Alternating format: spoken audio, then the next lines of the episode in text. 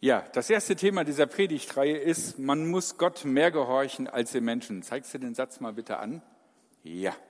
Das ist ein sehr gewichtiger Satz und er fällt tatsächlich in der Apostelgeschichte relativ früh und von daher beginnen wir auch diese Predigtreihe mit diesem Satz. Es ist ein sehr einprägsamer Satz und es ist ein Satz, der weitreiche Konsequenzen für Christinnen und Christen hat. Gott gehorchen.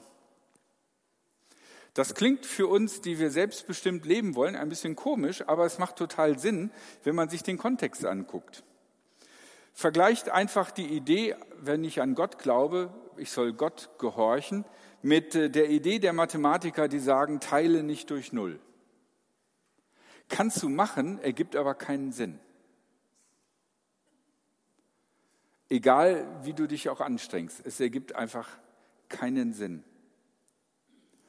Und das bedeutet das, wenn wir sagen, man muss Gott mehr gehorchen als den Menschen. Es ist nicht einfach ein Gebot, wo ein Großmotz etwas runterredet, damit wir ihm gehorchen, sondern es macht einfach eigentlich keinen Sinn. In Deutschland wurde dieser Satz viel im Dritten Reich diskutiert. Da habe ich ein Bild zum Beispiel das von dem späteren Reichsbischof oder wie das hieß, ist, äh, der ein glühender Anhänger von Adolf Hitler war. Und da steht er vor der Kirche und grüßt mit dem Heil Hitler Gruß. Gemeinsam mit seinen Freunden von der SA. Und da stellt sich die Frage, inwieweit gibt es unter Umständen Konflikte zwischen Staat und Kirche? Wird von Kirche etwas verlangt, was man eigentlich gar nicht darf? Und da habe ich noch eine kleine Notiz von dem Martin Niemöller, der eine ganz große Rolle im Widerstand der Christen gespielt hat gegen das Nazireich, aber auch im, später im äh, Wiederaufbau der evangelischen Kirche. Und in diesem Satz, der ein bisschen ähm, verschwurbelt ähm, geschrieben ist, steht drin, dass es die Möglichkeit gibt, dass Christen dem Staat nicht gehorchen. Das machen sie nicht leichtfertig, aber es gibt diese Situation, dass es das ist. Nämlich dann, wenn Gott sagt, so und so muss es getan werden. Und dann endet er mit der Begründung, man muss Gott mehr gehorchen als dem Menschen. Allerdings, das muss man auch so sehen, das Witzige oder, oder Tragische oder Spannende bei Martin Niemöller ist das, dass er zu Beginn seiner Zeit eigentlich sehr für den Krieg war, auch sich freiwillig gemeldet hat, nochmal als U-Boot-Kapitän äh, zu dienen, so wie er es auch im Ersten Weltkrieg getan hat. Und dass Niemöller auch ganz massive antisemitische Tendenzen hatte. Der Grund, warum er in den Widerstand gegangen ist, ist einfach nur, dass er der Meinung war, äh, keine Regierung, auch nicht der geliebte Führer Adolf Hitler, darf der Kirche vorschreiben, was sie zu glauben hat. Obwohl er ansonsten mit vielen Sachen erstmal parallel lag. Erst in der Zeit nach dem Krieg hat er sich nochmal massiv verändert und gewandelt. Das macht deutlich, dass die Tatsache allein, dass man diesen Satz, man muss Gott mehr gehorchen als den Menschen, dass man nur wegen dieses Satzes nicht automatisch auf der richtigen Seite ist, sondern dass es trotzdem sein kann, dass man mit diesem Satz vielleicht Meinungen und Ideen vertritt, die gar nicht so gut sind und die gar nicht wirklich passen zu Jesus Christus. Seit Corona wird von vielen Menschen diese Frage gestellt im Umgang mit Corona-Vorschriften. Darf der Staat uns vorschreiben, wie wir Gottesdienst feiern lassen? Oder guckt einfach mal im Internet, wie viele Videos es gibt zu dem Thema, würde Jesus sich impfen lassen? Und äh, wie ist das mit der Gestaltung des Gottesdienstes? Wenn ihr hier sitzt mit Maske auf und nur das Musikteam singt und ihr schweigt, ist das nicht eine Einmischung in die Aufgabe, die wir als Christen haben, Gott alle Zeit zu loben? Brechen wir hier schon die Gebote Gottes und dienen einem gottlosen Staat, wenn ihr nicht singt und nur die hier singen? Der Satz, man muss Gott mehr gehorchen als den Menschen, wird tatsächlich in der Apostelgeschichte zweimal benutzt. Das erste Mal im Kapitel 4. Petrus und Johannes gehen wie auch sonst regelmäßig zum Predigen in den Jerusalemer Tempel. Und es gibt relativ viel Aufsehen, weil sie heilen, weil sie begeisternd predigen. Und es wird ihnen unter Strafandrohung verboten, nochmal in den Tempel zu kommen und zu predigen. Und Petrus und Johannes argumentieren dagegen, indem sie sagen, entscheidet selbst, ob es recht ist, Gott, den Menschen mehr zu gehorchen als Gott. Müssen wir nicht Gott mehr gehorchen als den Menschen? Wir können doch nicht verschweigen, was wir gesehen und gehört haben. Sie überlassen ihren Gegnern die Entscheidungen darauf. Und eigentlich ist es eine rhetorische Frage, weil sie sind nämlich im Gespräch mit Pharisäern, Schriftgelehrten und Hohepriestern. Und bei jeder anderen Situation hätten die gesagt, ja, Amen, Bruder. Wir müssen Gott mehr gehorchen als den Menschen. Fuck the system. Wir müssen die Römer rausschmeißen aus dem Land. Unser Gott ist wichtiger. Und wenn die Römer hier ihre Götzenstatuen aufbauen wollen, weg damit. Aber hier in dieser Situation ist das schwierig, weil diese junge Gruppe von Juden, die den Messias Jesus Christus verehren, predigt etwas, was sie nicht in ihrem Tempel haben wollen, weil es Konkurrenz ist, weil es etwas ist, was sie für falsch halten. Also schmeißen sie sie raus. Und nachdem die Apostel dann danach einfach gleich wieder in den Tempel kommen und sich wie die anderen Tage zuvor auch in der Halle des Salomo treffen und es immer mehr Leute gibt, die da hinkommen und sich das anhören und es immer mehr Leute gibt, die geheilt werden, da heißt es jetzt in Apostelgeschichte 5. Der hohe Priester und seine Leute die Gruppe der Sadduzäer, wurden eifersüchtig auf diese Erfolge. Deshalb beschlossen sie einzugreifen. Sie ließen die Apostel festnehmen und ins öffentliche Gefängnis werfen. Aber in der Nacht öffnete ein Engel des Herrn die Gefängnistüren, führte sie hinaus und sagte, geht in den Tempel und stellt euch dort vor das Volk. Verkündet die Botschaft von dem Leben, das Jesus Christus gebracht hat. Die Apostel gehorchten. Früh am Morgen gingen sie zum Tempel und lehrten dort. Inzwischen waren, die, waren der hohe Priester und seine Leute im Ratsgebäude eingetroffen. Sie ließen den jüdischen Rat einberufen, zusammen mit allen Ältesten des Volkes Israels. Dann schickten sie die Tempelwache ins Gefängnis, um die Apostel zu holen. Als die Wache im Gefängnis ankam, fand sie die Apostel dort nicht. Sie kehrte zurück und berichtete, das Gefängnis war ordnungsgemäß verschlossen. Und die Wachposten standen vor den Türen, aber als wir die Türen aufschlossen, war niemand darin. Der Hauptmann der Tempelwache und die führenden war, Priester waren ratlos, als sie das hörten. Sie wussten nicht, was nun geschehen sollte. Da kam jemand und berichtete ihnen, seht doch, die Männer, die ihr ins Gefängnis geworfen habt, stehen im Tempel und lehren das Volk. Daraufhin zog der Hauptmann mit seinen Leuten los und ließ die Apostel abführen. Dabei wendeten sie keine Gewalt an, denn sie hatten Angst, sonst vom Volk gesteinigt zu werden. Sie führten die Apostel vor den jüdischen Rat. Dort verhörte sie der hohe Priester. Er sagte, haben wir euch nicht streng verboten, im Namen von Jesus zu lehren? Und doch ist eure Lehre mittlerweile in ganz Jerusalem verbreitet.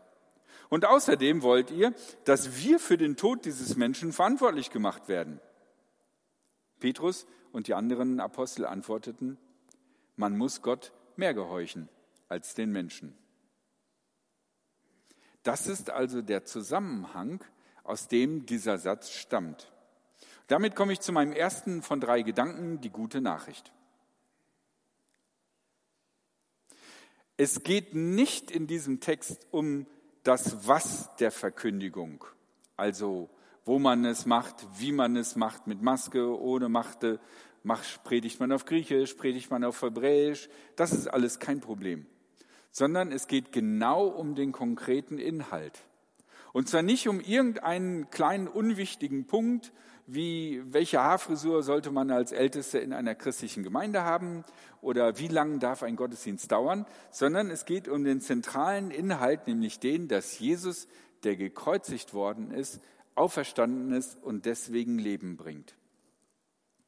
Die Christen werden in dieser Situation angeklagt, weil sie jemanden zu Gottes Sohn erheben, den die Hohepriester gerade entsorgt hatten und den sie als Gotteslästerer und ihr Lehrer abgestempelt und getötet hatten. Für sie, für die Hohepriester und ihre Leute, war Jesus ein Verbrecher. Und der soll jetzt, so sagen die Christen, ganz ohne Schuld sein, rein von Sünde, erfüllt vom Heiligen Geist und auch noch von Gott auferweckt sein. Das ist der Knackpunkt. In dieser Diskussion, wo Petrus sagt, wir müssen Gott mehr gehorchen als den Menschen, geht es um ein inhaltliches Verbot, um ein Verbot gegen den Kern des christlichen Glaubens. Jesus Christus, Gottes Sohn, geboren als Mensch, gekreuzigt, gestorben, auferstanden. Er sitzt zur Rechten Gottes. Es geht nicht um das Wie, es geht um das Was. Und da sagt Petrus, wir können bei dem Was, bei den zentralen Aussagen unseres Glaubens, können wir keinen Kompromiss machen. Wenn ihr wollt, dass wir da etwas anderes sagen, wir müssen Gott mehr gehorchen als den Menschen. Und das ist der Punkt, an dem auch zum Beispiel die bekennende Kirche im Dritten Reich Schwierigkeiten hatte dass Adolf Hitler ein Heilsbringer ist, wo es doch kein anderes Heil gibt als allein in Jesus Christus. Jeder andere Mensch, der daneben als glorifizierte Heilsgestalt hingestellt wird, ist nicht für uns Christen möglich. Weder ein göttlicher Kaiser in Rom noch ein Führer oder eine Führerin. Mein zweiter Gedanke, was lernen wir dafür heute? Wir reden heute in christlichen Kreisen sehr viel über das Wie. Wie gestalten wir unsere Arbeit? Nehmen wir alte Lieder oder nehmen wir neue Lieder? Machen wir es mit Maske, ohne Maske? Ähm, sitzen wir still in unserer Kirche oder heben wir die Hände? Wie viele Lieder braucht man, damit es ein richtiger Lobpreis wird?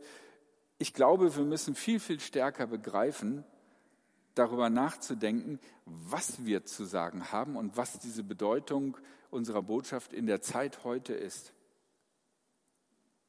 Wir müssen uns darauf konzentrieren, was unser eigentliches ist, unser eigentlicher Auftrag. Und unser eigentlicher Auftrag ist, Jesus Christus zu verkünden, der lebendig ist und der Leben gibt. Jesus Christus, der eine, gestern, heute und in Ewigkeit.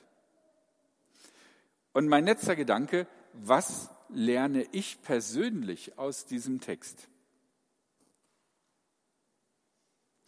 Wenn wir uns die Welt angucken mit all ihren vielen Ländern, mit all ihren vielen Regierungssystemen, dann müssen wir meiner Meinung nach zu dem Schluss kommen, wir leben frei. Okay, es gibt Kleidervorschriften vielleicht auf der Arbeit. Es gibt Dinge, die man einfach nicht tun darf, mit 80 durch die Fußgängerzone heizen. Aber wir leben eigentlich sehr frei, auch in der Äußerung unserer Gedanken, unserer religiösen Vorstellungen, unserer Vorlieben. Aber ich glaube, subjektiv fühlen wir uns oft gar nicht so frei. Und damit meine ich nicht äh, Maskenverordnung, Corona oder sonst was, sondern damit meine ich, die Situation, wenn ich etwas von Jesus erzählen könnte zu anderen Menschen und irgendwie das Gefühl habe, das wäre jetzt eine super Gelegenheit, aber irgendwie wäre das auch voll peinlich. Was denken dann die anderen von mir? Andere Christen zu anderen Zeiten, in anderen Gegenden, wo auch immer, haben vielleicht ganz andere Probleme. Aber für uns ist es doch zumeist das Problem, traue ich mich etwas von Jesus zu sagen oder nicht? Das ist doch eigentlich, was uns eher den Mund zumacht. Keine Gesetze, keine Verbote, sondern dieses Gefühl, etwas anzusprechen, wo andere sagen könnten, oh, da gehörst du hin. Und das ist, glaube ich, der Punkt, wo wir unbewusst irgendwie den anderen Menschen gehorchen. Nicht, dass sie ein Verbot notwendigerweise ausgesprochen hätten, aber in solchen Situationen gehorchen wir irgendwie. Und damit meine ich nicht, dass man als Christ zu jeder Zeit nervig sein sollte. Und bei jeder Ungelegenheit schnell nochmal sagen, Jesus hätte das aber nicht getan. Darum geht es nicht, sondern es geht darum, in richtigen Situationen, wo es hilfreich sein kann, dass ein Mensch was von Jesus hört, das Richtige zu sagen und nicht zu schweigen oder vielleicht sogar sagen, ja, ich weiß auch nicht. Das ist, glaube ich, das, was wir als Christen von der ersten Generation von Christen lernen können. Die Idee, dass es ein Segen ist, Leuten zu sagen, gräme dich nicht über deine falschen Matheergebnisse, du hast durch Null dividiert. Ich erleichtere dir das Leben, wenn ich dir das sage, beziehungsweise Jesus Christus ist das Leben für dich. Er ist der Leidende, er ist der Auferstandene. Er versteht dich. Er ist ein Segen für dich. Das ist unsere Aufgabe und das können wir lernen. Ich spreche ein Gebet.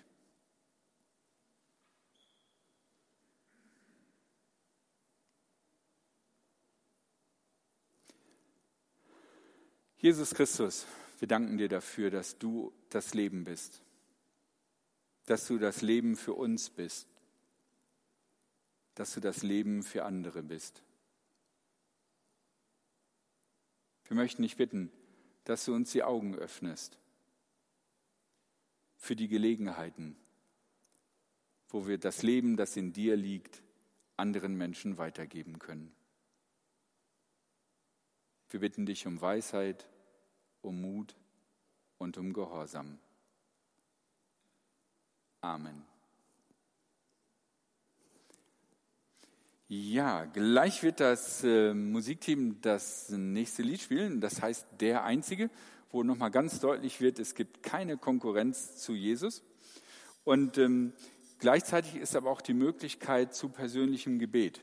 Wenn ihr ein Gebetsanliegen habt und ihr euch wünscht, mit jemand anders gemeinsam ähm, dafür zu beten, dann ist da zuletzt Gelegenheit. Als Gebetsteam sind heute die Angie Berger und der Klaus Baltroweit. Wedelt mal kurz mit dem Arm. Diese beiden, die gehen gleich rüber. Und denen macht das nichts aus. Die trauen sich das einfach.